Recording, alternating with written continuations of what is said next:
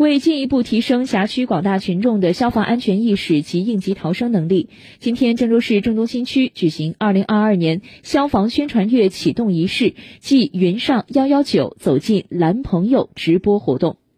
活动中，蓝朋友化身蓝主播，精心设计了酒精着火和液化石油气罐体起火两个消防科普小实验。通过云直播，让观众了解消防员日常工作生活环境及各类消防装备器材性能用途。